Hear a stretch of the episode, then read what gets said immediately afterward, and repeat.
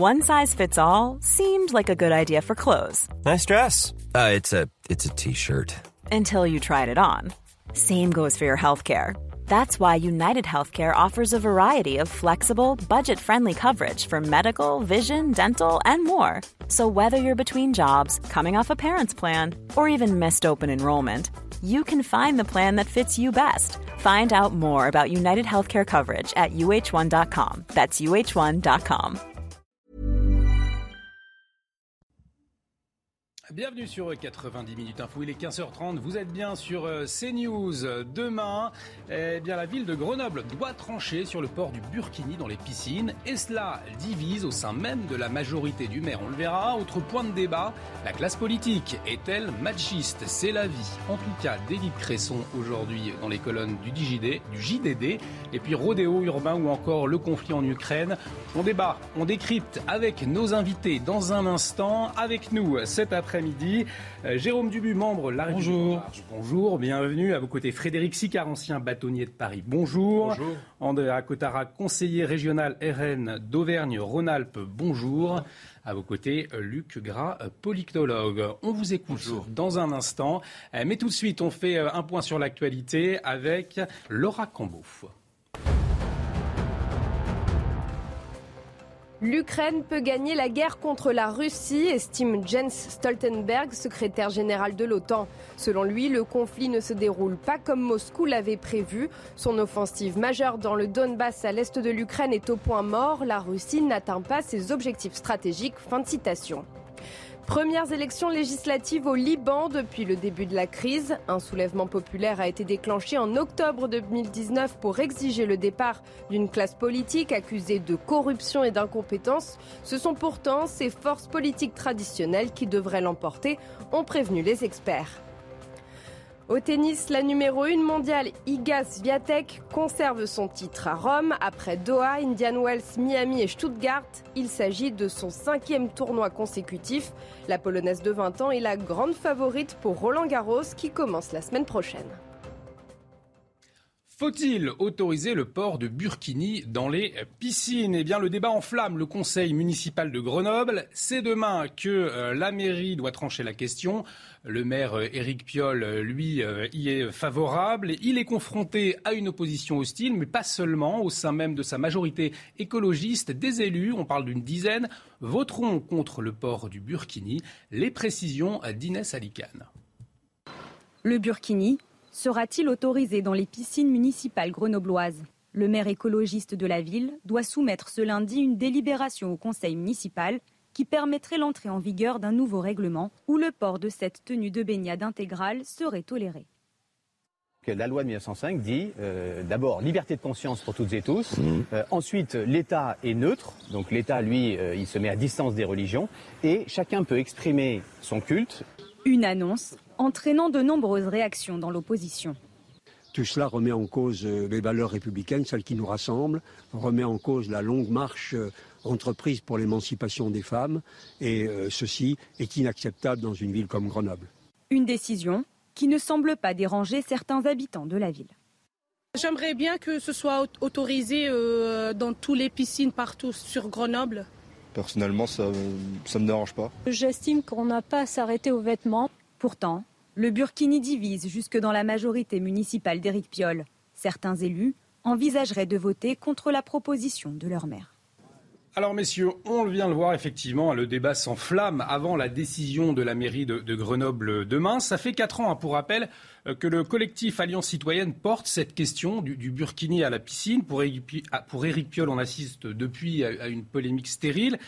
Alors c'est une polémique stérile ou au contraire vous y voyez un, vrai choix de, société, Jérôme Dubu?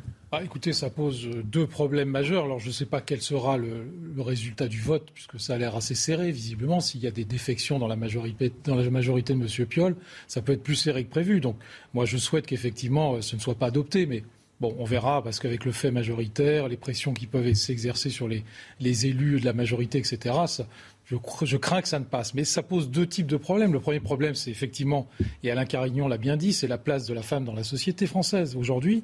Et puis le deuxième problème, c'est qu'on est en train de créer une France à deux vitesses. C'est-à-dire qu'il y a des territoires où on sera autorisé comme Grenoble ou des, territoires plus larges où on sera autorisé à porter le burkini dans un certain nombre de situations et dans l'espace public. Ce sera le cas dans, ces piscines si c'est voté. Et puis il y a d'autres territoires où heureusement on ne sera pas autorisé. Donc si vous voulez, euh, la France est, une et indivisible. Elle ne peut pas créer sur son territoire euh, des zones différentes euh, les unes des autres en fonction des, désidérata politiques des maires. car là, c'est une question municipale. Donc moi, je souhaite que cette question soit portée au niveau national et qu'on retire. Alors je sais que je vais aller contre un certain nombre de, de, personnes qui préfèrent qu'on donne des pouvoirs aux maires, des pouvoirs supplémentaires aux maires. Là, je crois qu'on on atteint la limite de la décentralisation. Effectivement, vous parliez de ce risque de fragmentation de la population. C'est aussi ce que souligne hein, euh, la conseillère municipale déléguée Salima Adjidel et l'adjoint aux finances Hakim Sabri de, la mairie de Grenoble, qui sont pourtant euh, aussi euh, dans la majorité de la, mairie. Ils écrivent d'ailleurs Burkini, hein, pour la petite histoire, avec un, un Q pour faire le lien avec la burqa. Il dénonce ce risque, on en parlait, d'aggravation euh, de la fragmentation euh, sociale avec plus de communautarisme. Il est là, effectivement, le, risque, Andrea, Andrea Écoutez, il y a un véritable risque. Ça fait plusieurs années maintenant que la gauche en général euh, se morfond et, complaisante avec l'islamisme, c'est-à-dire un projet, une doctrine politique. Moi, j'ai passé 12 années avec Jean-Luc Mélenchon. J'ai vu à quel point il y a eu un changement de cap du côté de la gauche. Jean-Luc Mélenchon, c'est l'homme qui disait dans Le Monde que le Burkini était un affichage militant. Euh, aujourd'hui, euh, notamment en novembre 2019, il manifeste avec le CCIF, une organisation islamiste dissoute d'ailleurs à juste titre par le ministère de l'Intérieur pour radicalisme. Euh, vous avez un Éric Piolle qui, vous l'avez dit vous-même, a subventionné Alliance citoyenne cette association qui promeut le burkini dans les piscines municipales, cette association qui promeut le voile dans les salles de sport. Vous avez un Éric Piolle qui a subventionné le CCIF, cette même organisation euh, islamiste dissoute. Donc on voit bien que cette gauche est complaisante avec l'islamisme. Elle l'était avant les présidentielles, elle l'est avant euh, les élections euh, législatives. Maintenant, je crois qu'il y a un problème juridique. C'est que pour moi, le Burkini est un projet séparatiste et c'est un projet qui, selon moi, contrevient à l'ordre public défini par le Code général des collectivités territoriales. C'est-à-dire qu'il contrevient à la salubrité, notamment à l'hygiène dans les, piscines, et il contrevient, selon moi, euh, à, la dignité des personnes humaines, c'est-à-dire à une valeur qui est intrinsèque à la République française et à la France, c'est l'égalité entre les hommes et les femmes. Un problème juridique, vous disiez, on a euh, l'ancien bâtonnier de, de, Paris à nos côtés, Frédéric Sicard, c'est ce que vous soulignez aussi ou pas? Je ne sais pas si l'un des problèmes juridiques qui se pose, et à vrai dire le seul problème juridique qui va me permettre d'être d'accord avec mes deux voisins, c'est la question de l'hygiène. Parce que, mmh. à l'origine, les piscines, c'est les hygiénistes. Alors, on peut ne pas aller jusqu'à la théorie des premiers hygiénistes du XXe siècle, qu'on serait tout nu dans la piscine, mais euh, quand même, c'est très habillé, le burkini. Donc, euh, la vraie question, ça serait de pouvoir, une fois pour toutes, savoir si oui ou non c'est euh, conforme à l'hygiène et à la santé, ce qui est plutôt une question nationale. C'est la raison pour laquelle je rejoignais mes deux voisins en essayant de les mettre d'accord. Je trouve qu'effectivement, cette question mériterait une réponse nationale sur le plan de la santé, comme d'autres États membres en Europe ont répondu en disant cette fois-ci, ça va trop loin, le burkini, c'est quand même un tissu complet dans l'eau et ça n'aide pas à l'hygiène. Vous soulignez cette problématique d'hygiène. Adrien Quatennens, vous parliez de, de Jean-Luc Mélenchon tout à l'heure, a réagi hein, à, cette, cette polémique. Et pour lui, en tout cas, ça n'a rien à voir avec la laïcité. Écoutez-le. Peut-être qu'en effet, c'est un symbole euh, communautaire. Mais ce que je veux dire, mais ce que je veux dire, c'est qu'en fait, encore une fois, souvent il y a de la confusion. La question de quels vêtements nous portons à la piscine comme usagers d'un service public, d'accord, n'est pas une question de laïcité, Monsieur Bocoté. Vous en êtes d'accord ou pas? Non, la question de l'islamisme est une question de laïcité. Non, mais évidemment. Sauf que, Monsieur Bocoté, prenons un exemple précis.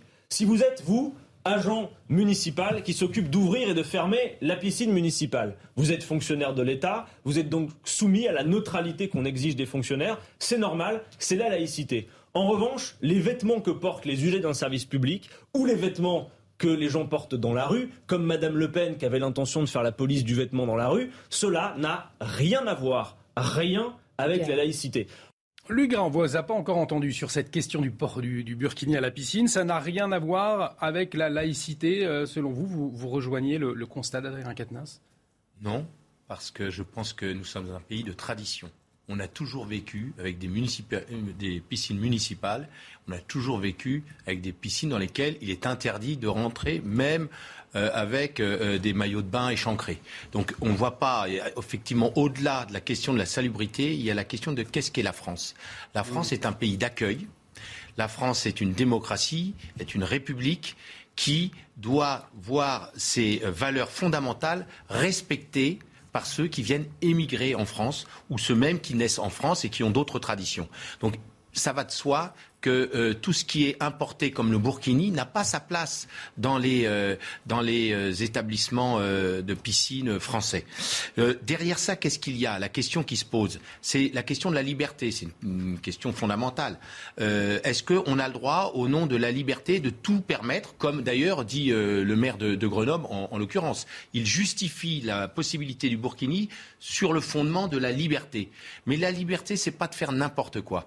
À partir du moment, en plus, où il y a derrière, sous-jacent, la question d'une forme de prosélytisme, on pose la question de savoir est-ce qu'il n'y a pas quelque part une idée de renvoi d'ascenseur? Et c'est là que ça rejoint la question politique. En réalité, l'électorat massivement euh, votant pour M. Piolle euh, à Grenoble est euh, de confession musulmane. Il confond peut-être le geste, le geste citoyen qui consiste à, avoir un soutien politique avec les valeurs et les traditions françaises. Au nom des valeurs et traditions françaises, on ne voit pas de, logique à l'acceptation du burkini dans les piscines municipales. Effectivement, Éric Piolle qui dit plus précisément, on ne peut pas continuer à maintenir des interdits, le combat féministe m'est cher, on pousse pour que le corps des femmes ne soit pas sexualisé, qu'on ne pose pas des interdits vestimentaires. Jérôme Dubu, vous vouliez réagir à ce qui vient d'être Oui, deux choses. D'abord, moi, je ne regarde pas qui vote pour qui. Euh, Éric Piolle a fait 70%. Jamais, jamais. Malheureusement, des voix. Avec 30% euh, de participation, c'est toujours Non, mais tous les, maires, tous les maires qui ont été élus en 2020, à peu près, c'est, à peu près ces, ces, proportions de participation. Donc, c'est pas propre à Éric Piolle, mais bon, il a une majorité derrière lui. Et malheureusement, en face, on est encore, et on l'a vu tout à l'heure, avec M. Carignon, qui a été condamné à plusieurs reprises. Donc, si vous voulez, il n'y a pas d'alternative non plus euh, qui permette un changement profond de, de la municipalité à Grenoble. Bon, ça, c'est un point de vue politique. Mm. Et sur le point de vue qui nous occupe, euh, je répète, on ne peut pas considérer que le territoire français va être fractionné en, différentes mesures, des autorisations et des endroits où ça ne serait pas autorisé. Donc moi, ce que je demande, c'est qu'on ait, je, rejoins euh, mon voisin également, c'est qu'on ait une législation nationale. Euh, alors, sachant sans, sans, empêcher les maires d'avoir une, législation, des arrêtés qui seraient municipaux, il faut qu'on fixe un cadre national qui soit respecté sur l'ensemble du territoire français. On ne peut pas fractionner. La République est une, est indivisible. On ne peut pas la fractionner. Sachant qu'il y a eu un, sondage, hein, je, vous interromps deux, deux minutes parce qu'il y a eu un sondage CSA pour CNews cette semaine qui disait que 73% des Français sont contre vous le voyez euh, à l'antenne, hein, sont, contre le port du, burkini euh, à la piscine. Là aussi, ça rejoint aussi peut-être cet aspect euh, culturel que vous évoquiez il y a un instant, Luc Gras. Oui, alors on ne peut pas gouverner un pays à partir des sondages. Mmh. Ceci étant, en l'occurrence, pourquoi pas une législation nationale, mais alors clairement pour interdire le burkini dans les piscines. Ah oui, on est bien d'accord. Oui. Vous pensez Frédéric Sicard J'allais autoriser. alors pas forcément, parce que la vraie question, c'est que ça n'a rien à voir avec la loi 1905.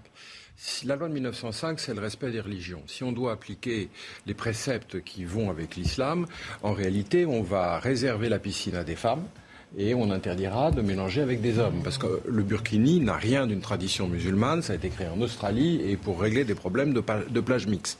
Donc euh, si c'était la loi de 1905, ce serait ça la réponse. Si en réalité on doit faire une loi, il faut vraiment régler, et c'est sous cet angle-là par exemple que les Allemands l'ont pris, la question de l'hygiène. Oui, tout à fait. Et puis aussi ne pas se cacher derrière son petit doigt. On a des traditions en France qui ne sont pas celles importées d'autres pays. Si vous voulez, sur l'affaire de la laïcité, il y a quand même une ambiguïté parce que M. Paul, Monsieur Piolle euh, nous dit, bah, moi je, respecte la laïcité et c'est un des fondements sur lesquels je prends cet arrêté. Et puis M. Katnins nous dit exactement l'inverse, alors qu'ils sont dans la même euh, situation électorale et dans la, même euh, alliance électorale. Donc il y a des contradictions à l'intérieur même de leur alliance. Je vous, laisse la parole, André. Juste, on, parle de laïcité. Je vais, je vais vous citer justement cette charte de la laïcité dans les services publics. Elle indique, je cite, que les usagers ont le droit de s'exprimer leurs convictions religieuses dans les limites du respect de la neutralité du service public, de son bon fonctionnement et des impératifs d'ordre public, de sécurité, de santé et d'hygiène. Euh, vous en parliez. Les usagers des services publics doivent s'abstenir de toute forme de prosélytisme. Mais ce qui est euh, euh, affirmé dans cette charte, c'est très bien. Euh, ceci dit, la charte de Vincent Payon dans toutes les écoles n'a pas empêché que Samuel Paty soit égorgé, décapité, parce qu'il a euh, fait un cours sur la laïcité et la liberté d'expression. Donc une charte, ce n'est pas la législation. Une charte, c'est simplement afficher des principes ou les réaffirmer. Moi, je vais vous dire une chose. C'est ce que dit M. Katnins est à jeter à la poubelle. Oui, ça n'a rien à voir avec la laïcité. Et alors, on a un problème politique dans notre pays. Euh, quand euh, la France insoumise manifeste avec les frères, musulmans et le CCIF, ça n'a rien à voir avec la laïcité. Pourtant, c'est scandaleux lorsque euh, la mosquée Omar, l'une des plus radicales d'Île-de-France, est perquisitionnée, il y a un levier de bouclier de la France insoumise qui appelle à l'islamophobie. Ça n'a rien à voir avec la laïcité. Et pourtant, c'est scandaleux. Donc on voit bien qu'il euh, y a un véritable problème politique. Et quand M. Piolle parle de, de lever certains interdits discriminants, pardon, mais vous ne pouvez pas dire qu'une femme est stigmatisée alors qu'elle se stigmatise elle-même en s'habillant en afghane pour aller dans une piscine municipale. C'est pas moi qui le dis, c'est Jean-Luc Mélenchon. Donc, au fond, ce que, vous voyez que, M. Katnins a abandonné sa propre histoire et sa propre formation politique. Ce qu'on entend, c'est que c'est une mesure électoraliste de la part d'Éric Piolle, finalement. En un mot, avant le, point actu, euh, Luc Gras. En, fait, il faut, faut, arrêter de se cacher derrière une forme d'hypocrisie. On ne veut pas d'une France avec le Burkini. Les Français ne veulent pas d'une France avec le Burkini.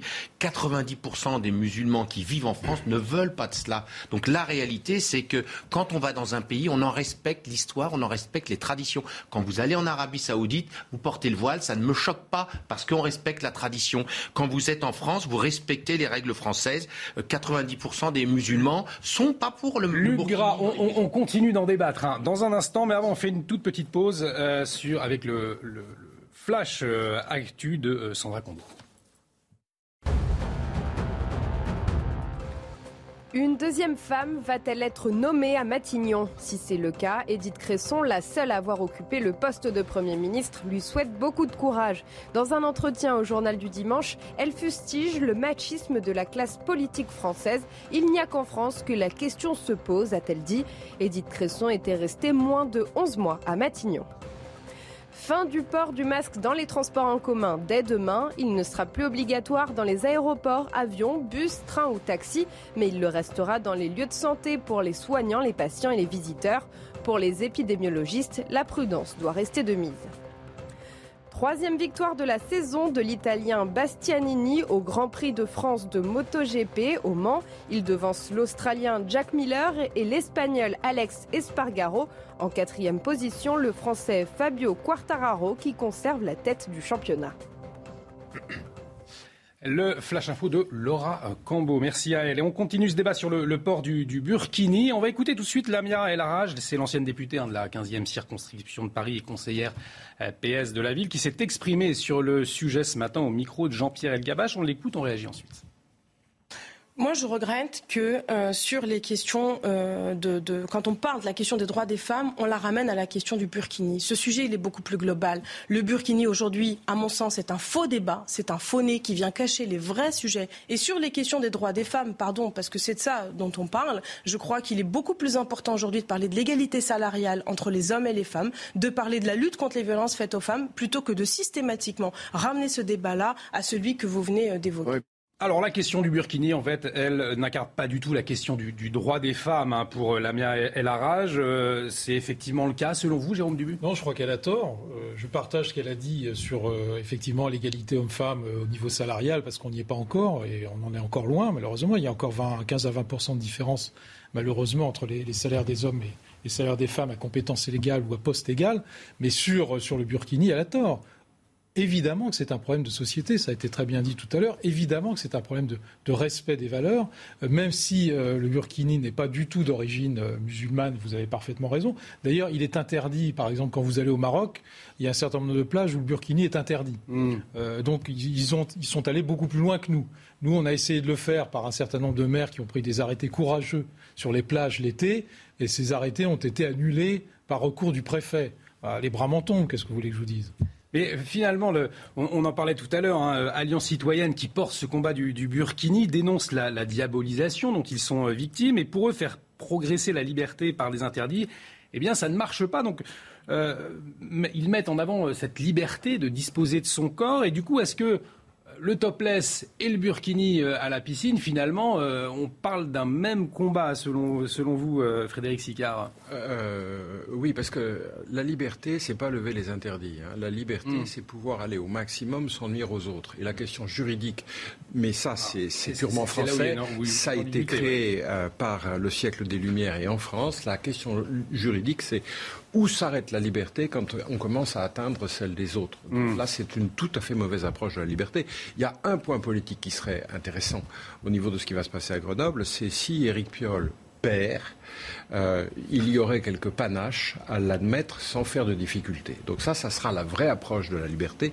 Va-t-il en faire un sujet suffisamment de rupture ou peut-il simplement le poser sur la table en acceptant le cas échéant d'être mis en minorité? Ça, ça serait une véritable avancée de la liberté. Bah, Simplement, c'est-à-dire que pour moi, euh, poser ce débat-là, c'est pas la première fois qu'il le pose. C'est pas la première fois qu'Alliance citoyenne pose la question Ça du fait voile. quatre ans qu'elle la porte, Euh, vous question. avez vu qu'il y a une véritable offensive des frères musulmans, notamment. C'est pas moi qui le dis, c'est David Valla, par exemple, un ancien djihadiste, qui dit mais c'est exactement la stratégie des frères musulmans.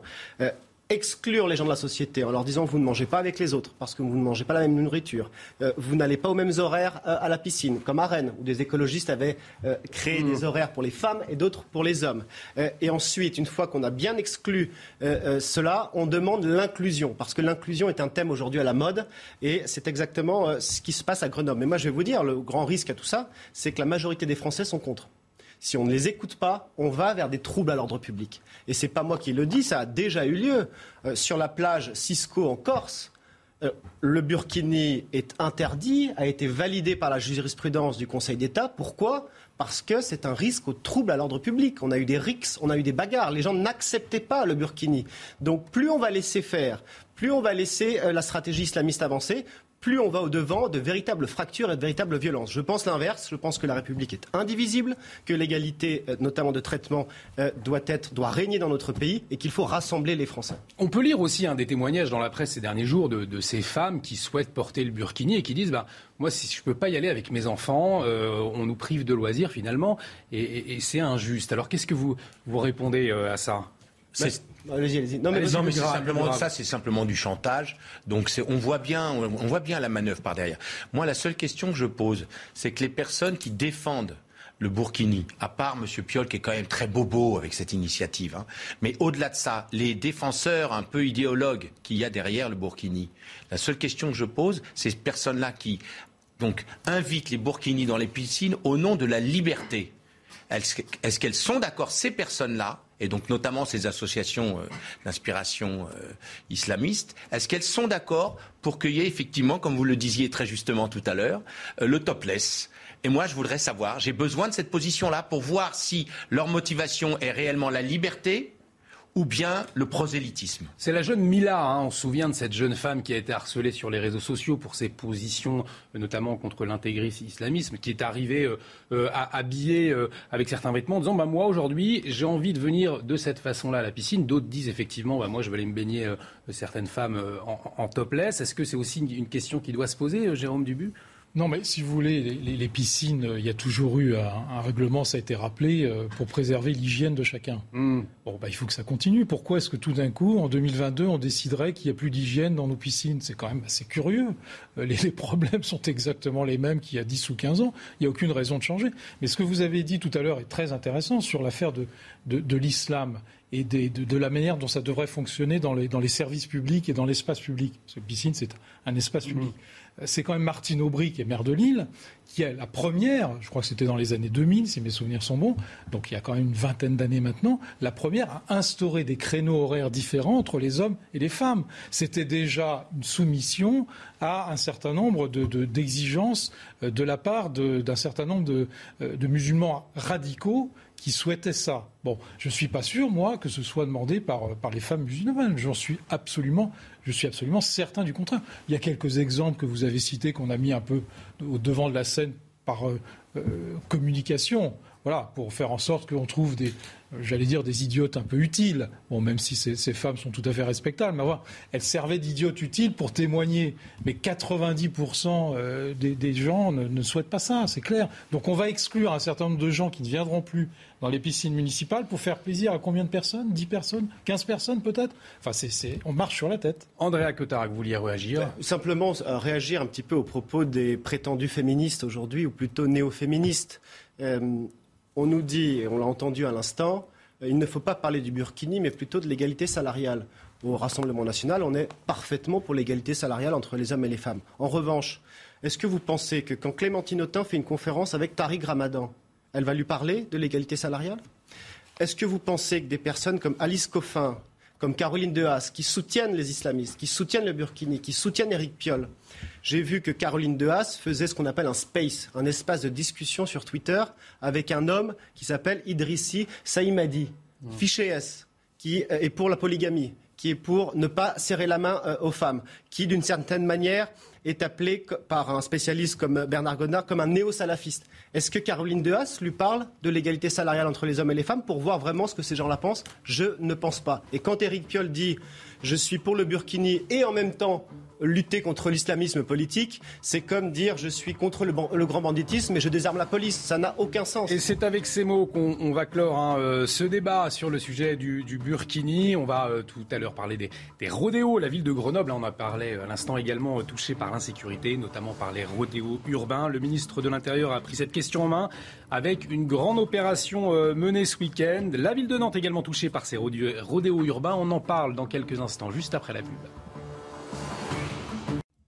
Bonjour, si vous nous rejoignez sur CNews, il est presque 16h. Bienvenue dans 90 minutes info. On décrypte, on débat l'actualité de la journée cet après-midi avec nos invités. Jérôme Debu, membre de La République En Marche. À vos côtés, Frédéric Sicard, ancien bâtonnier de Paris.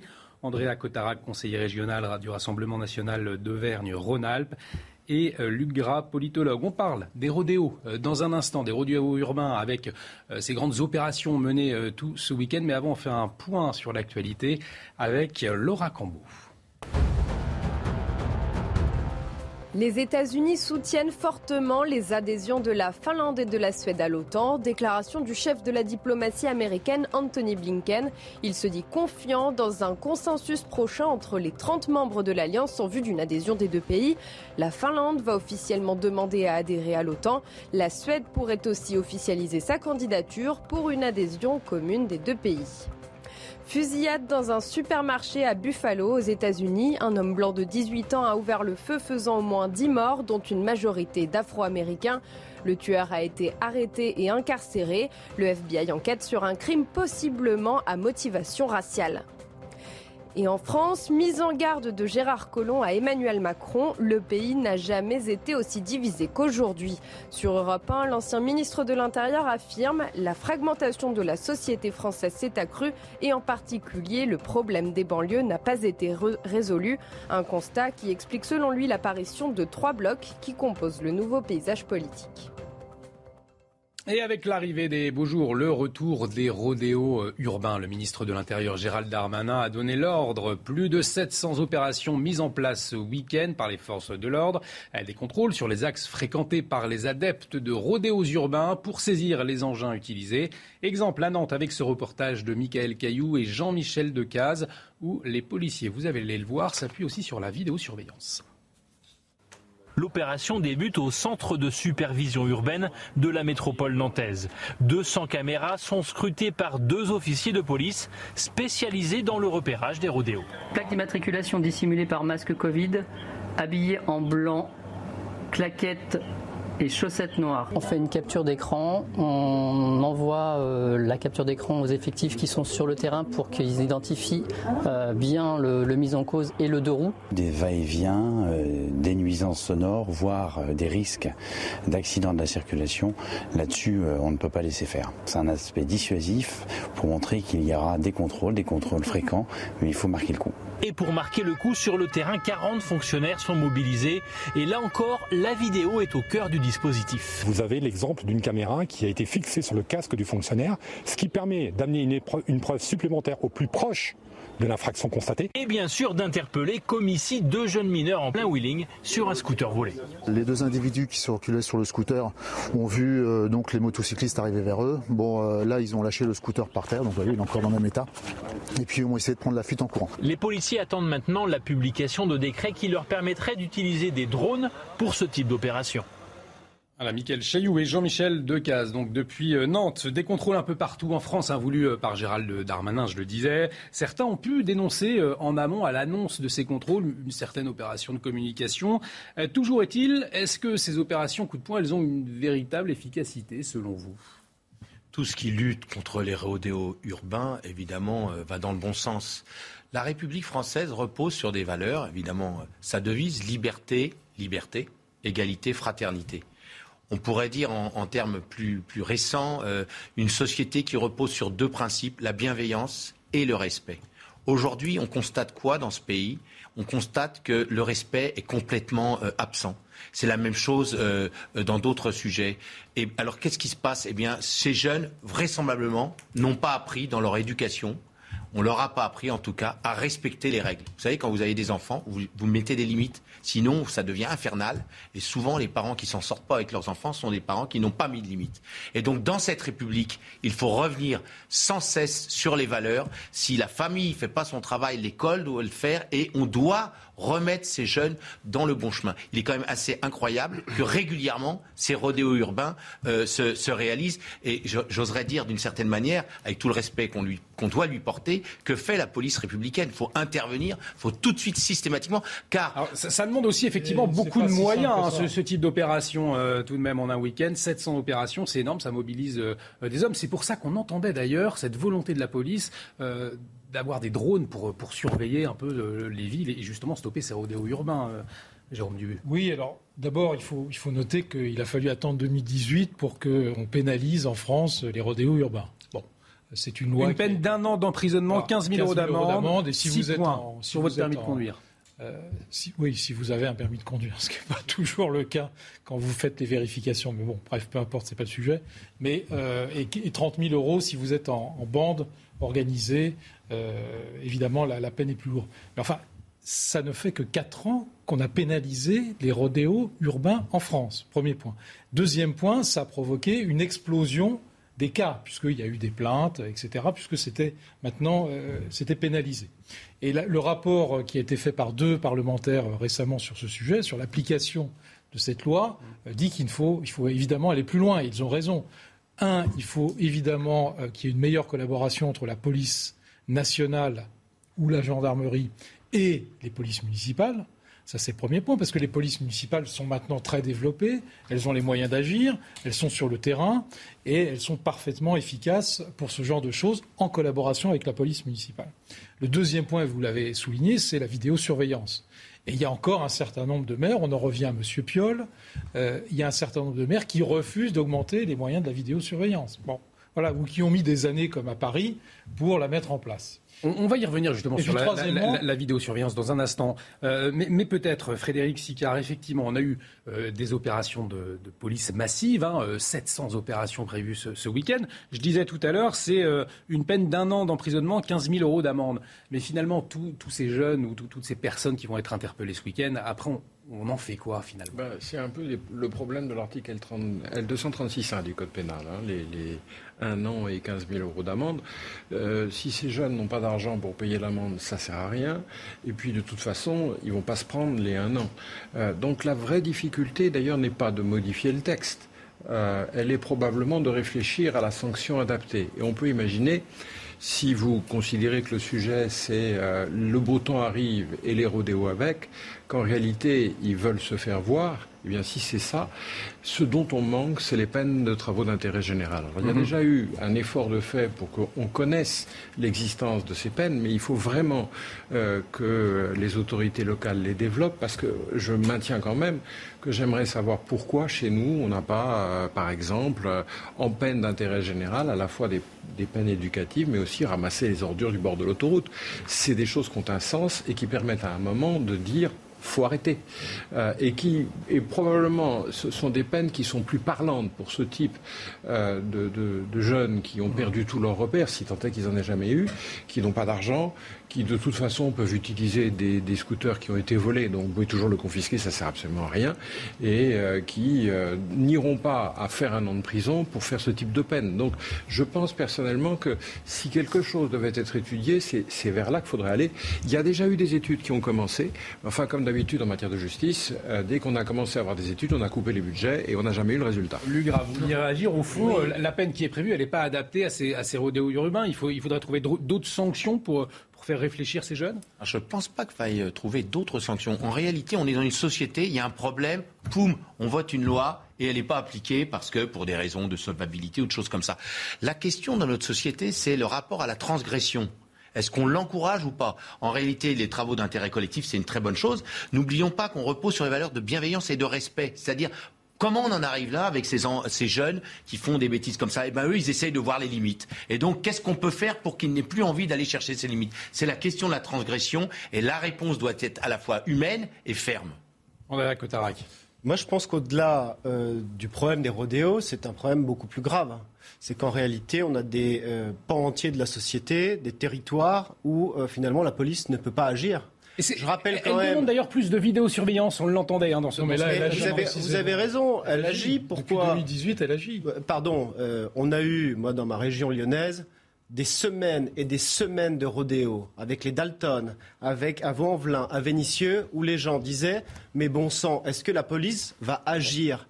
Est-ce que nous, Vaudais, nous, Vénitiens, nous, Lyonnais, on a aussi le droit à la sécurité on parle des banlieues en parlant des délinquants, on ne parle jamais des habitants qui ont juste le droit à la sécurité. Il y a eu des notes internes euh, au sein de la police qui disaient surtout ne prenez pas euh, en chasse euh, ces scooters-là, car derrière, s'il y a chute du jeune, il y a possibilité d'émeute et d'un embrasement beaucoup plus grave. J'ajoute un point.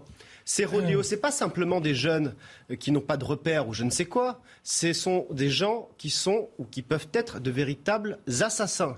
Je rappelle que sur plusieurs territoires, notamment à Vaux-en-Velin, un jeune homme, de, un enfant de 5 ans a été renversé par ces gens-là. Donc si on n'agit pas, on va avoir des drames. Donc ma question que je pose, c'est euh, on a déjà les textes, on a déjà des sanctions prévues. Est-ce qu'on va agir? Est-ce que ces sanctions vont être efficaces et efficientes? Oui ou non? Comment on agit Pas du tout d'accord avec ce qui vient d'être dit. Je ne sais pas d'où sortent, ces notes internes parce qu'elles sont complètement fausses. Excusez-moi. La loi. Allez, allez dans un commissariat. Relisez le texte de la loi. Il est très clair. La loi qui a été votée en 2018. On ne peut pas, les forces de police ne peuvent pas interpeller le scooter qui est en rodéo tant qu'il n'est pas à l'arrêt. Donc il ne s'agit pas de poursuivre les gens. On attend qu'ils renversent tout le monde. Non, mais ça c'est une autre technique. C'est la technique anglaise qui consiste à interpeller. Alors risque avec et péril. Les risques, avec les Alors risque et péril, eh bien voilà. Pose, avec les risques que ça pose et pour celui qui conduit et pour le policier, d'interpeller lorsque le, le, scooter Quand il y a un est en rodéo ou lorsqu'il se sauve.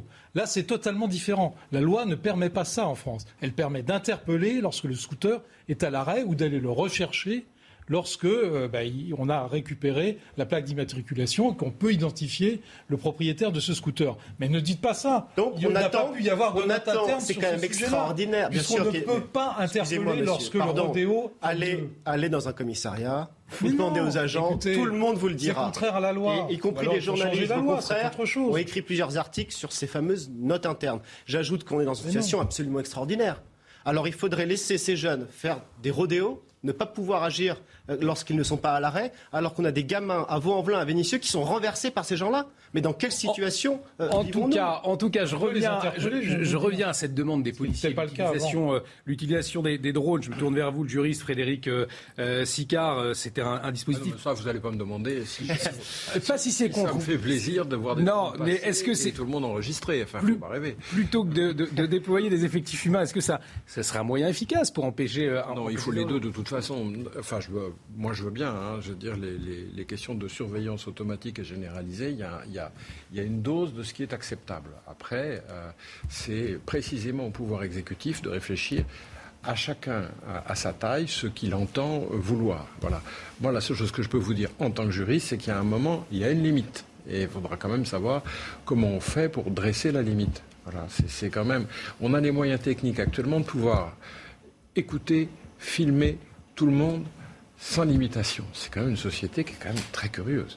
Maintenant, je pense qu'il faudrait commencer par appliquer les règles, trouver des sanctions adaptées avant d'aller plus loin. La police commence à faire son travail. C'est-à-dire, c'est vrai qu'il y a eu un moment, non pas qu'il n'ait pas voulu, non pas que le gouvernement ait donné des instructions, mais c'est qu'on ne savait pas comment faire pour trouver la bonne solution. On commence à trouver la solution pour arriver à les arrêter.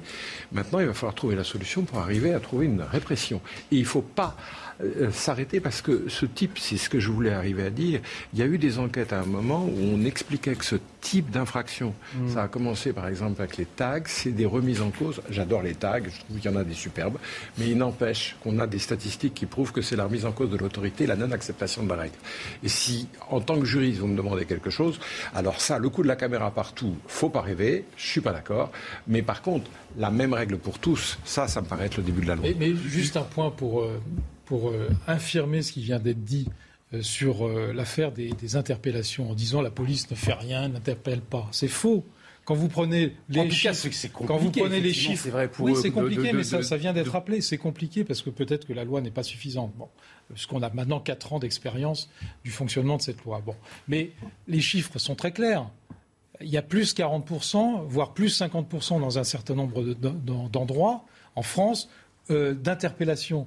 Donc ne dites pas, ne, ne, laissons pas dire que la police ne fait pas son travail, c'est parfaitement faux. Alors après, on peut dire qu'il y a de plus en plus de rodéos. Personne n'a dit que les policiers ne faisaient pas leur boulot. On a dit qu'ils avaient des ordres de ne pas intervenir. C'est quand même bien différent. Non, non, mais quand vous prenez les statistiques, elles sont très claires. Mes propos. On a augmenté les interpellations de 50%. Voilà. Luc Gras, vous Père Jérôme, je crois qu'il faut sortir de la, de la dialectique euh, répression-laxisme. En réalité, il faut s'interroger dans notre société sur comment on en est arrivé là, comment on peut faire que ces jeunes aient plus envie de faire les malins en transgressant, etc.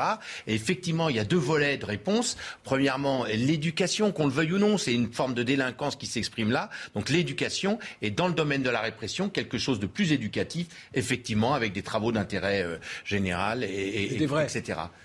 mais, mais faut... cette société est en train de crever du fait qu'on enlève de l'humanité dans les réponses au sujet.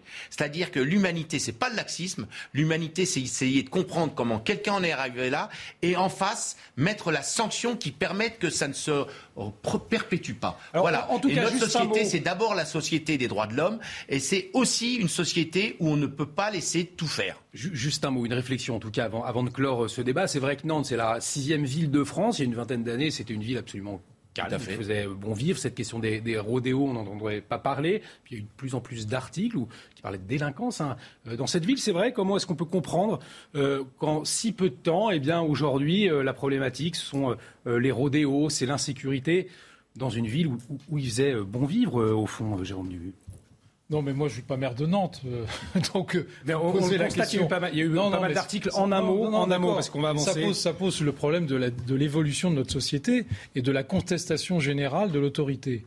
Euh, et je crois que là, il y a un point de non-retour sur lequel on doit faire face de manière extrêmement ferme. C'est-à-dire que toute personne dépositaire de l'autorité dans cette, dans cette société est aujourd'hui accusée euh, regardez les élus, euh, regardez les professeurs, regardez les policiers, les gendarmes, bref, tous ceux qui sont des, les pompiers euh, sont accusés et sont parfois agressés. C'est inacceptable. On clôt avec vous ce sujet sur les rodéos. Il est un peu plus de 16h15. C'est l'heure du, du, Flash Actu de Laura Cambo.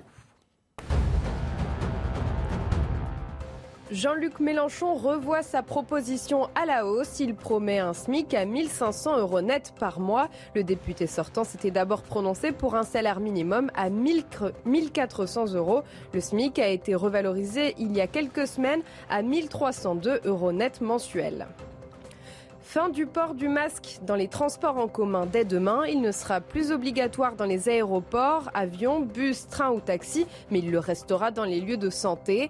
Pour les experts, cette décision ne devrait pas provoquer de reprise de l'épidémie, mais la prudence reste de mise.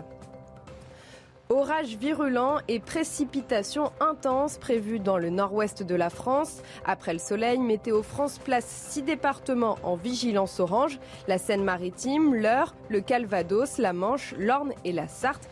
Des perturbations attendues jusque dans la soirée. La classe politique est-elle machiste? Eh bien, c'est l'avis euh, d'Édith Cresson, seule femme à avoir été euh, nommée première ministre. C'était il y a 31 ans. Et elle se confie aujourd'hui dans les colonnes du JDD alors qu'Emmanuel Macron euh, souhaite nommer une femme à Matignon et des noms circulent. Catherine Vautrin, Marisol Touraine ou encore Elisabeth Borne. Elisa Lukavski a lu avec intérêt pour ces news l'interview d'Édith Cresson. Écoutez-la celle qui a été la seule femme à avoir dirigé un gouvernement en France il y a 30 ans, ne comprend pas qu'on s'interroge sur le genre du futur chef du gouvernement. Le fait qu'il n'y ait qu'en France que la question se pose est à mes yeux scandaleux, euh, déclare-t-elle, prenant les exemples du Royaume-Uni ou encore de l'Allemagne avec Margaret Thatcher et Angela Merkel, deux femmes ayant exercé le pouvoir pendant plus euh, d'une décennie. Alors que 74% des Français souhaitent qu'une femme soit nommée à Matignon, Edith Cresson admet que le problème, eh bien, il vient des politique. Ce n'est pas euh, le pays qui est machiste, c'est sa classe politique. J'ai exercé de nombreux mandats, je n'ai jamais eu le moindre problème avec les électeurs. Pour l'ancienne Première ministre, si aucun président n'a nommé une femme à la tête du gouvernement depuis elle, c'est que le faire serait prendre un risque car elle concède que ce poste est très difficile et que les femmes font plus l'objet d'attaques euh, que les hommes. Et quand on demande à l'ancienne et unique première ministre en France quel conseil elle pourrait donner à celle qui pourrait être nommée à Matignon, elle répond Je ne donnerai aucun conseil, je lui dis simplement qu'il lui faudra beaucoup de courage. Alors, euh, messieurs, pour Edith Cresson, c'est très clair. La classe politique, elle est machiste, pas euh, les Français. Qu'est-ce que vous en pensez? C'est quelque chose que vous avez pu observer, Jérôme Dubu? Écoutez, moi, je trouve que par rapport au moment où elle a été nommée Premier ministre, hein, c'était la fin de la Mitterrandie, on se souvient du, deuxième septennat particulièrement pénible de François Mitterrand, il était malade, il n'y avait plus de majorité, etc. Bref, euh, je passe sur les détails, elle, est arrivée dans un, dans système extrêmement dévalorisé et quasiment, euh, quasiment mourant. Euh, et donc, euh, en réalité, euh, les choses, je trouve, ont évolué. Hmm. je trouve qu'elle est un petit peu dure avec la société française et avec la classe politique. Alors, on va écouter... Il me semble que depuis 91, les choses ont évolué. On va écouter Nadine Morano, autre bord politique, et pourtant un accord hein, sur cette question. Regardez. Oui, c'est vrai que dans la classe politique, il reste encore beaucoup de machisme sur lequel il faut lutter. avoir une femme à Matignon, pourquoi pas? Mais c'est surtout pourquoi faire. Euh, quelle sera sa feuille de route Quelles seront ses actions Quelle sera la politique à mener En fait, euh, ce qu'attendent les Français, c'est pas tant de savoir si ce sera une femme ou un homme, c'est de l'efficacité pour leur pouvoir d'achat. Euh, et je constate une chose en matière de sécurité aussi, les Français attendent beaucoup. mais je constate une chose, c'est que dans notre pays, tout est à l'arrêt au niveau gouvernemental. Lugra, Nadine Morano reconnaît, elle, qu'il y a une certaine forme de, machisme, même si effectivement il y a, eu des, efforts ces dernières années.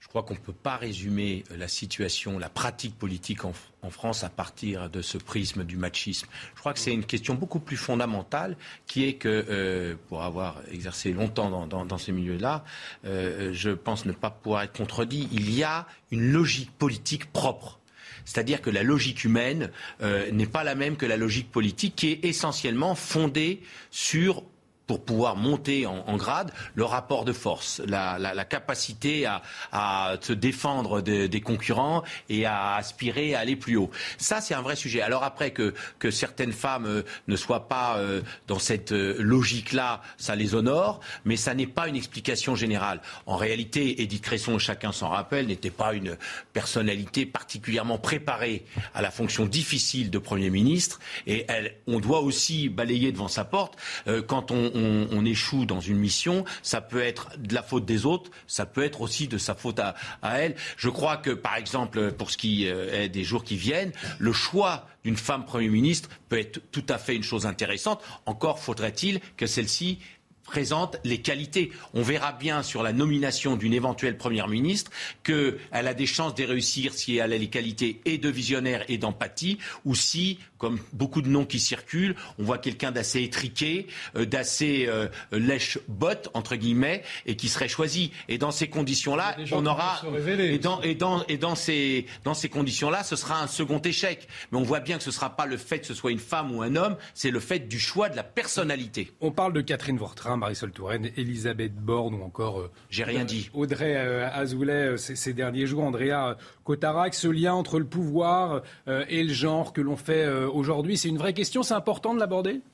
C'est important. Moi, je suis d'abord, avant tout, surpris. C'est-à-dire que M. Macron, on l'a tous compris, veut absolument une femme ministre. Bon, très bien.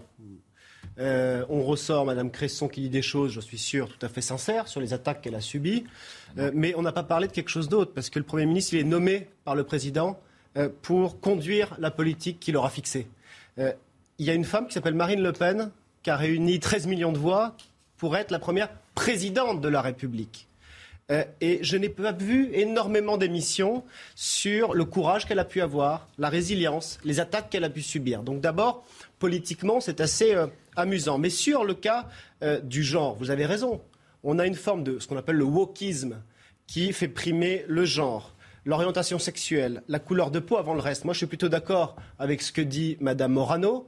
Euh, on se fiche de savoir qui c'est, mais qu'est-ce qu'elle va faire? Mme Cresson, dans le JDD, elle cite Mme Merkel en Allemagne, elle cite Mme Thatcher, etc., qui sont des femmes, bien, mais les politiques qu'elles ont menées sont une catastrophe selon moi. Donc c'est ça qui importe, je crois, le plus, la compétence et l'orientation politique que cette personne euh, va avoir et va mener. Frédéric Sicard, il y a éventuellement euh, un danger à vouloir absolument cocher des, des, cases soit une femme écologique, écologiste. Bah, c'est-à-dire, je vais vous dire, la loi Zimmermann, qui a été une première étape, euh, en matière d'instance professionnelle, et euh, moi je suis un élu d'instance professionnelle, nous a imposé une stricte parité. Euh, il y a un homme, une femme. Il y a à la place de deux sièges, c'est un homme, une femme, et ça fait un seul ticket. on s'en sort très bien. je me demande si il ne faudra pas faire l'étape supplémentaire de la loi Zimmermann pour voir dans quelle mesure on arrive à organiser cette parité complète qui fait que finalement les choses sont totalement naturelles et qu'il n'y a pas de, sexisme dans le fonctionnement de nos institutions parce que tout ça vient de manière assez spontanée.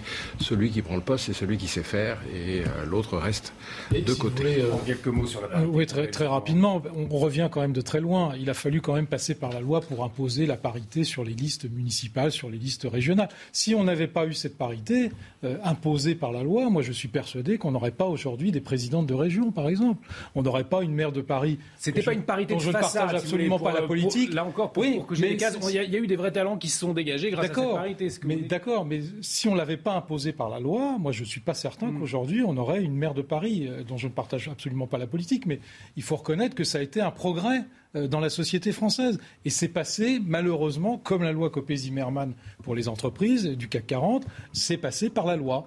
On est un peu comme ça en France. Luc Garage, non, simplement une, sur ce sujet. Une petite observation amusante, ce sont les mêmes personnes wokistes, euh, genrées, etc., qui euh, sont les premiers à soutenir l'idée qu'il faut promouvoir, euh, en l'occurrence, une première ministre femme. Je trouve ça assez amusant parce que c'est où on, où on nie les différences, et à ce moment-là, ça peut être un homme et une femme, peu importe quelle que soit la compétence, ou alors on, identifie à ce moment-là, il y a une logique. Mais le fait ah. d'être genré et de vouloir une femme Premier ministre, faudra nous expliquer. Et on parlera actualité euh, internationale après euh, la page pub. À tout de suite dans 90 minutes info. Il est 16h29 sur CNews, c'est 90 minutes info. Dans un instant, on parle de la Finlande qui demande son adhésion euh, à l'OTAN avec nos invités Jérôme Dubu, Frédéric Sicard, Andrea Cotarac, Lugra. Mais avant cela, on fait un point sur l'actualité et c'est avec Laura Combo. L'Ukraine peut gagner la guerre contre la Russie, estime Jens Stoltenberg, secrétaire général de l'OTAN. Selon lui, le conflit ne se déroule pas comme Moscou l'avait prévu. Son offensive majeure dans le Donbass à l'est du pays est au point mort. La Russie n'atteint pas ses objectifs stratégiques. Fin de citation. Au Pakistan, attaque suicide près de la frontière avec l'Afghanistan. Trois soldats et trois enfants ont été tués. Un kamikaze a fait détonner son gilet explosif au passage d'un véhicule de l'armée pakistanaise. L'attentat n'a pas été revendiqué, mais les talibans pakistanais sont très actifs dans la zone de l'attaque. Et au tennis, la numéro 1 mondiale, Igaz Viatek, conserve son titre à Rome. Après Doha, Indian Wells, Miami et Stuttgart, il s'agit de son cinquième tournoi consécutif. La Polonaise de 20 ans est la grande favorite pour Roland Garros qui commence la semaine prochaine.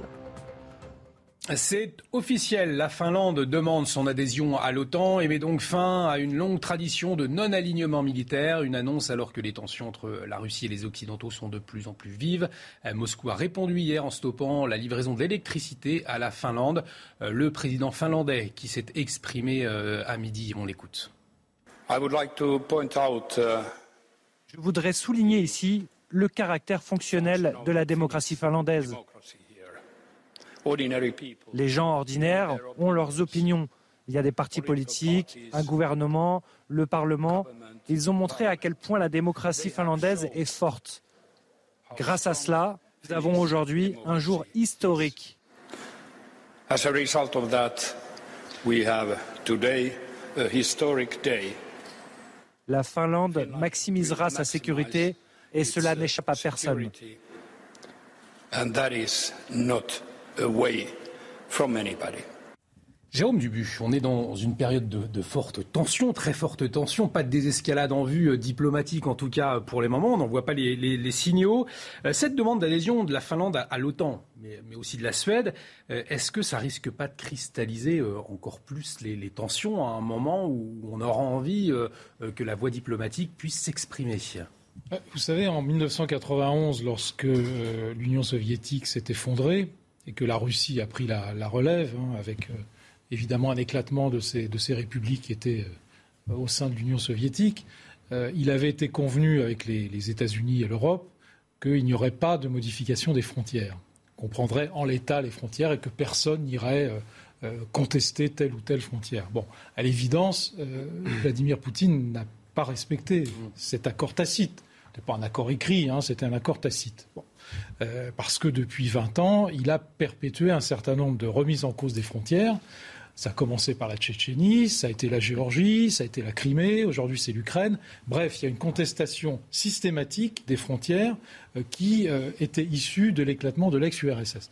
évidemment, la Finlande et la Suède, et c'est encore plus significatif pour la Suède, parce que la Suède est non alignée depuis deux siècles. Mmh. La Finlande, hein, ça ne fait que 70 ans, depuis, 1945. Donc ce sont des décisions très, très importantes. Et évidemment, la Finlande et la Suède ont envie d'être défendues.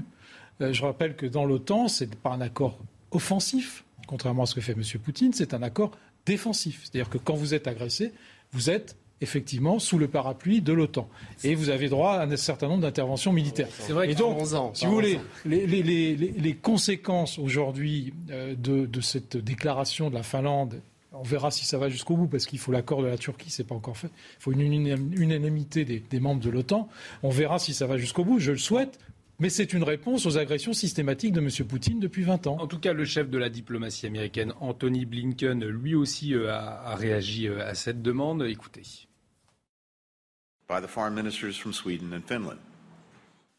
Les pays comme la Finlande et la Suède sont des alliés proches et étroits des États-Unis. Nous soutenons la candidature de la Suède et de la Finlande s'ils souhaitent rejoindre l'OTAN. Nous respectons leur choix de décider de leur futur et de leur sécurité.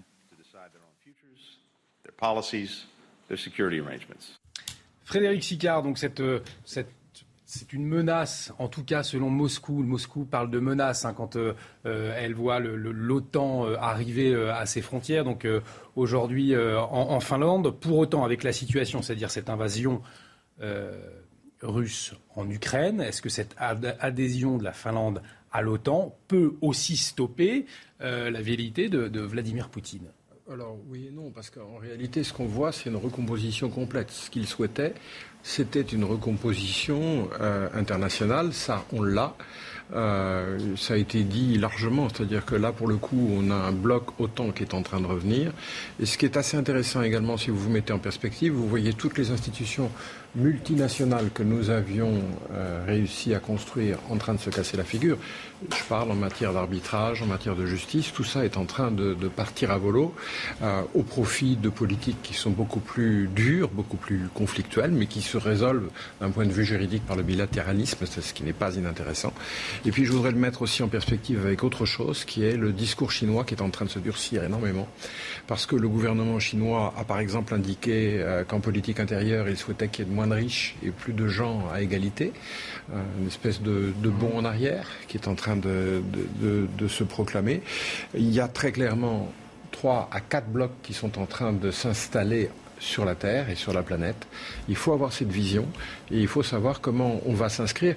Moi, personnellement, je trouve que arriver à maintenir le dialogue va être l'essentiel pour qu'on continue à retrouver un fil entre, entre ces quatre blocs. Justement, est-ce que c'est, Andrea Cotarac, est-ce que c'est encore possible de maintenir euh, un dialogue, notamment euh, Emmanuel Macron, une troisième voie euh, avec Vladimir Poutine, alors qu'hier, Sergei Lavrov, lui, parlait d'une guerre totale, hybride, menée par les Occidentaux envers la Russie? Est-ce que bah, L'adhésion de la Finlande, la question à se poser quand on est pour la paix euh, sur le continent lorsque l'on est français, c'est-à-dire la seule puissance nucléaire de l'Union européenne, c'est est-ce que cette adhésion va apaiser les choses ou est-ce qu'elle va au contraire aggraver la situation? Euh, J'entendais tout à l'heure que Vladimir Poutine avait remis en cause constamment depuis 20 ans les frontières. Pardon, on oublie beaucoup le fait que c'est l'OTAN qui, en premier, a remis en cause des frontières, à commencer par la Slovénie, à commencer par la Croatie. J'entends dire que l'OTAN est une organisation défensive, là aussi. Mais l'OTAN n'annexe rien, contrairement à la Russie. Je vous ai laissé parler. Si vous pouvez C'est totalement différent. Si vous pouvez me laisser répondre. Oui, ben, juste me laisser répondre. Euh, je répète donc, vous avez dit que l'OTAN était une organisation défensive. Les faits prouvent le contraire. Lorsque l'OTAN bombarde la Serbie, la Serbie n'a attaqué aucun pays de l'OTAN.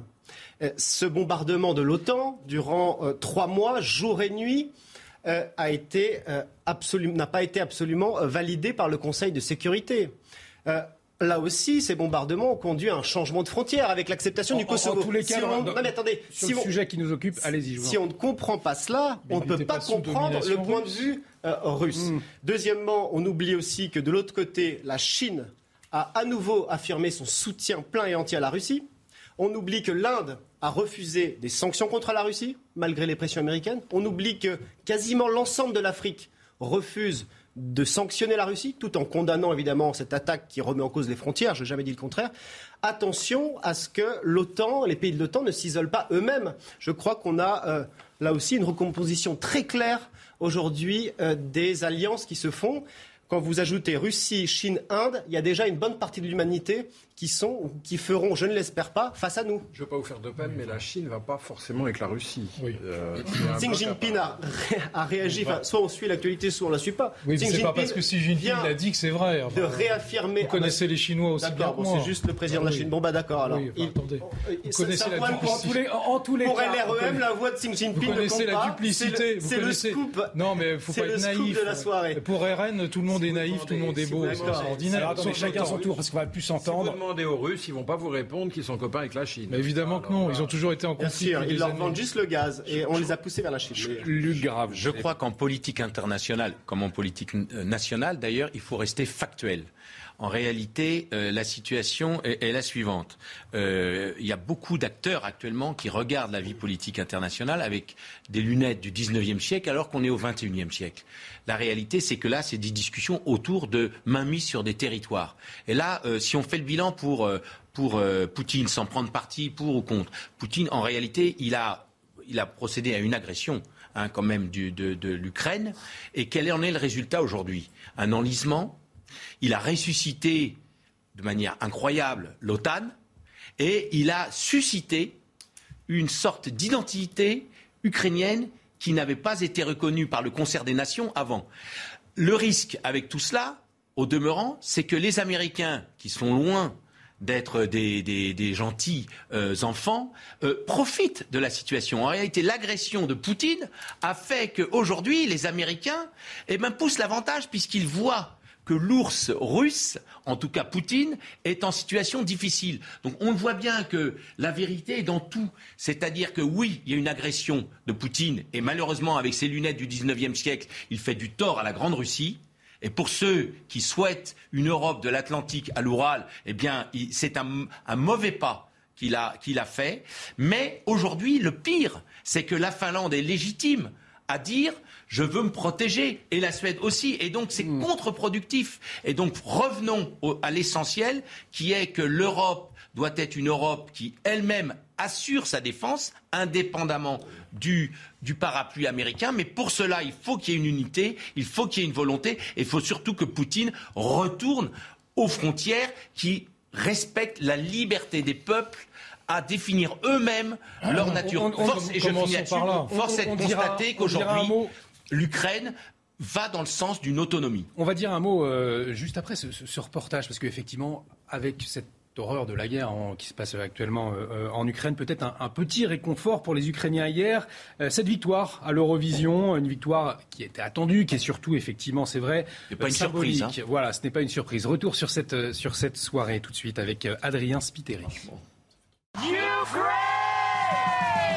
Grande favorite de la compétition, l'Ukraine remporte l'Eurovision devant le Royaume-Uni et l'Espagne. Une victoire signe du soutien européen à ce pays en guerre. Merci beaucoup. Merci de supporter l'Ukraine. Cette victoire est pour tous les Ukrainiens. Gloire à l'Ukraine.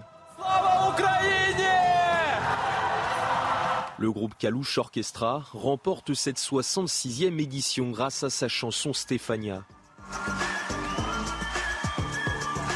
Un triomphe suivi de près par ces Ukrainiens depuis Kiev. Nous avons gagné aujourd'hui l'Eurovision, mais bientôt nous aurons une victoire dans la guerre. Nous allons vaincre les Russes, tout comme nous avons gagné l'Eurovision. Gloire à l'Ukraine. Le président ukrainien Volodymyr Zelensky a également réagi. Il espère que le pays pourra organiser la compétition l'année prochaine. Notre courage impressionne le monde, notre musique conquiert l'Europe. L'année prochaine, l'Ukraine accueillera l'Eurovision pour la troisième fois de son histoire et je crois pas pour la dernière fois. De son côté, la France se classe 24e à l'avant-dernière place. Frédéric Scard, l'Eurovision devenu un, un, enjeu politique eh ben, manifestement. Bah. Mais en tout cas, l'enjeu politique n'est pas tellement de savoir qui a gagné le concours cette année, c'est tiendra-t-il le concours l'année prochaine, comme le veut le règlement au sein de l'Ukraine, euh, à l'intérieur d'un métro, sous les bombardements, c'est tout ce qu'on leur souhaite pas. Hein. Alors ce, dossier ukrainien, en tout cas, euh, il bouscule l'Europe, hein, on en parlait à l'instant. En début de semaine, Emmanuel Macron, euh, qui préside aussi le Conseil européen, je vous le rappelle, jusqu'au 30 juin, s'est dit favorable à une révision euh, des traités européens. Une décision saluée d'ailleurs par Jean-Luc Mélenchon aujourd'hui. Il s'exprimait chez nos confrères de, France 3. Écoutez, puis on, on vous entend ensuite. Si je suis le Premier ministre, le programme qu'auront voté les Français s'appliquera. M. Emmanuel Macron vient de prononcer des mots qui, normalement, auraient dû passionner euh, les, médias. Bah nous, on en parle aujourd'hui. Oui, bah, ils m'ont fait le reproche de vouloir quitter l'Europe. On a entendu avec Mélenchon, c'est l'Europe à la carte, etc. C'est exactement ce qu'il vient de dire. Que les traités doivent être revus, qu'ils sont obsolescents, c'est-à-dire que ça ne marche pas. Donc il vous a copié. Mais en tout cas, il est venu sur une position de bon sens, et le bon sens, c'est moi. Voilà la, comment il faut juger les choses. Andrea euh, Cotarac, cette révision des traités européens, soutenue à la fois par Emmanuel Macron, par Jean-Luc Mélenchon, on vient de, l'entendre. Question de bon sens, selon vous? Non, mais vous avez vu que euh, a reproché, non pas à Jean-Luc Mélenchon, qui, je le rappelle, n'était pas au second tour, euh, mais à Marine Le Pen, de vouloir sortir de l'Europe, de vouloir faire une Europe à la carte c'était euh, des critiques d'Emmanuel Macron à l'encontre de Marine Le Pen, pas de Jean-Luc Mélenchon. Mais à la rigueur, c'est pas grave. Le problème de fond, il est euh, euh, le suivant. Aujourd'hui, l'Espagne et le Portugal décrochent du système européen concernant l'électricité, par exemple. Avant, l'Allemagne aussi, notamment sur la balance commerciale et sur une exportation aussi grande, a violé les traités.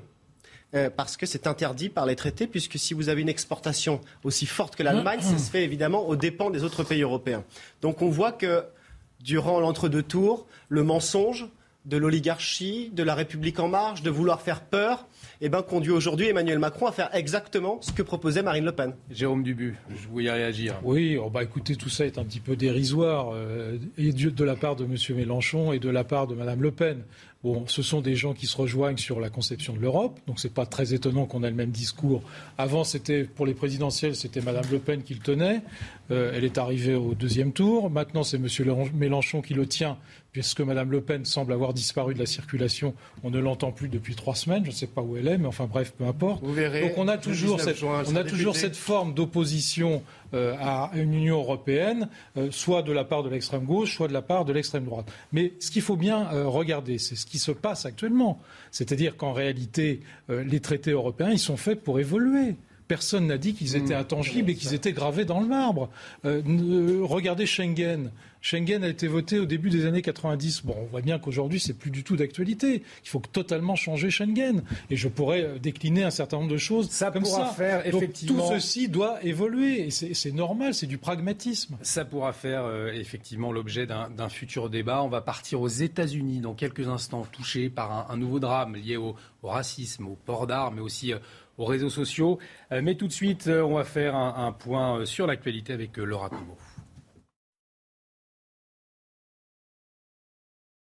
Combo. sur l'actualité euh, dans, un instant. Je vous le disais, hein, les, États-Unis qui ont été euh, une nouvelle fois touchés par euh, une tuerie à caractère raciste. C'est un homme blanc de 18 ans qui a ouvert le feu dans un supermarché de, l'État de New York. au moins 10 morts. Au fond, qu'est-ce que ça révèle une nouvelle fois, j'ai envie de vous dire, de, de la société américaine, Frédéric Sicard? Ça, réserve, ça révèle de notre société globalement que l'absence d'éducation et la méchanceté n'ont jamais de limite. Euh, il a peut-être fait un mouvement raciste, il a surtout tapé sur une ville où il y a effectivement 30% de pauvres, parce que c'est une ville industrielle qui est en cours de recomposition. Donc euh, il a tiré dans les pauvres, dans le tas. Euh, voilà, ce qu'on peut en dire, c'est que oui, c'est une société qui est violente, mais comment fait-on pour arrêter cette violence? Ben, Je ne crois pas qu'il y ait autre chose que l'éducation euh, et, l'intelligence. Eh bien, on va en reparler tout de suite et on va revenir sur les faits. Mais avant, je vous le disais, le point sur l'actualité avec Laura Cambou. Une deuxième femme va-t-elle être nommée à Matignon? Si oui, Edith Cresson, la seule à avoir occupé le poste de Premier ministre, lui souhaite beaucoup de courage. Dans un entretien au journal du dimanche, elle fustige le machisme de la classe politique française. Edith Cresson était restée moins de 11 mois à Matignon. 15 nouveaux décès enregistrés en Corée du Nord, trois jours après l'annonce du premier cas de Covid-19. Au total, 42 personnes sont décédées, tandis que 820 000 cas de fièvre ont été signalés. La propagation de l'épidémie dans le pays pourrait être dramatique. Le système de santé est l'un des pires au monde. Troisième victoire de la saison de l'Italien Bastianini au Grand Prix de France de MotoGP au Mans. Il devance l'Australien Miller et l'Espagnol Espargaro. En quatrième position, le Français Fabio Quartararo conserve la tête du championnat. Et je vous le disais, les États-Unis, une nouvelle fois touchés par une tuerie à caractère raciste. Un homme blanc de 18 ans a ouvert le feu hier dans un supermarché de l'État de New York. Il y a eu au moins 10 morts, dont une majorité euh, d'Afro-Américains. Les autorités dénoncent une nouvelle tuerie à caractère raciste d'un suprémaciste blanc.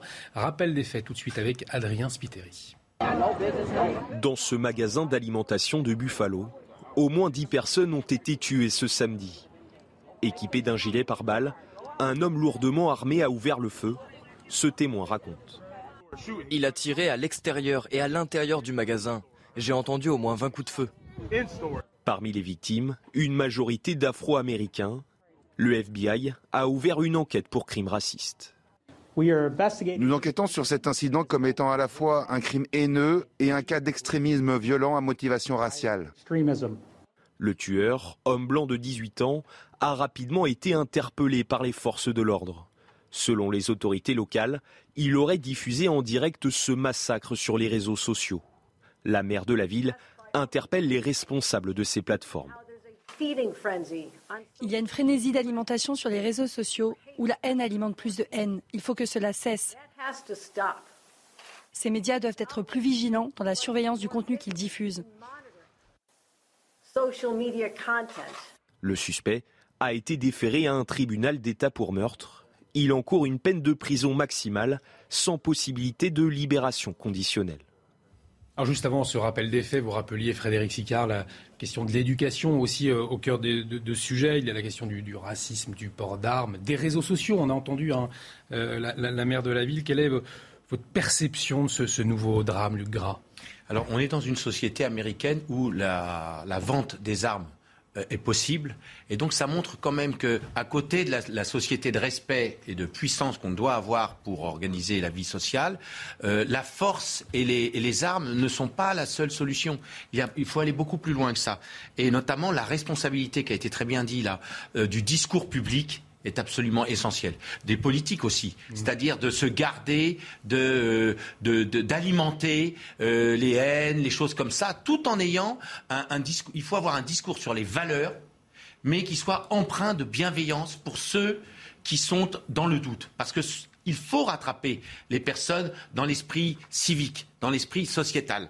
Et enfin, euh, cette question évidemment passe par l'éducation, l'éducation dans les familles, l'éducation à l'école, et euh, l'exemplarité dont on parle si souvent doit être une valeur fondamentale dans notre société. Chaque personne doit montrer l'exemple aux autres, et c'est comme ça qu'on peut mettre en place une, euh, une sorte de dynamique vertueuse, alors qu'aujourd'hui, les enfants, quand ils regardent la télé, quand ils écoutent les discours publics, etc., il y a quand même beaucoup qui peut nourrir de la violence. Il nous reste un peu moins de deux minutes, messieurs Andrea euh, cela fait aussi un peu écho en France, parce que samedi, il y a eu un suspect qui a été interpellé euh, à Paris après avoir tué un, homme par balle à place de Clichy, un homme connu pour son complotisme et son antisémitisme.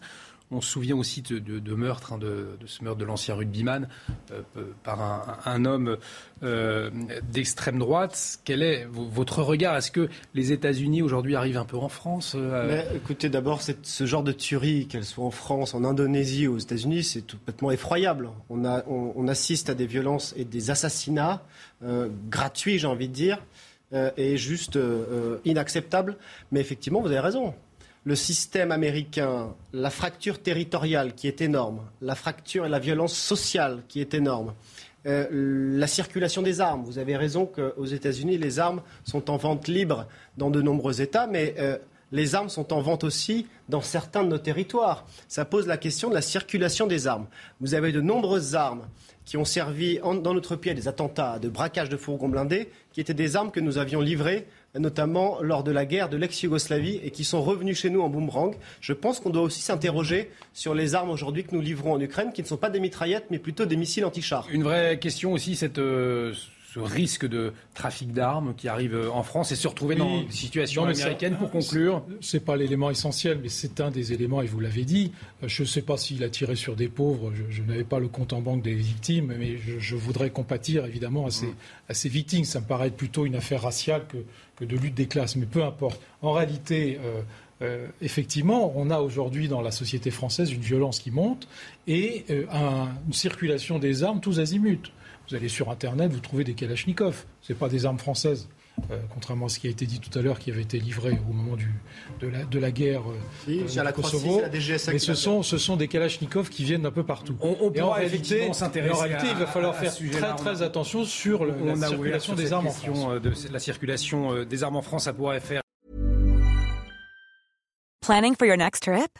Elevate your travel style with Quince. Quince has all the jet-setting essentials you'll want for your next getaway, like European linen, premium luggage options, buttery soft Italian leather bags, and so much more. And is all priced at 50 to 80% less than similar brands. Plus, Quince only works with factories that use safe and ethical manufacturing practices. Pack your bags with high-quality essentials you'll be wearing for vacations to come with Quince. Go to quince.com/pack for free shipping and 365-day returns.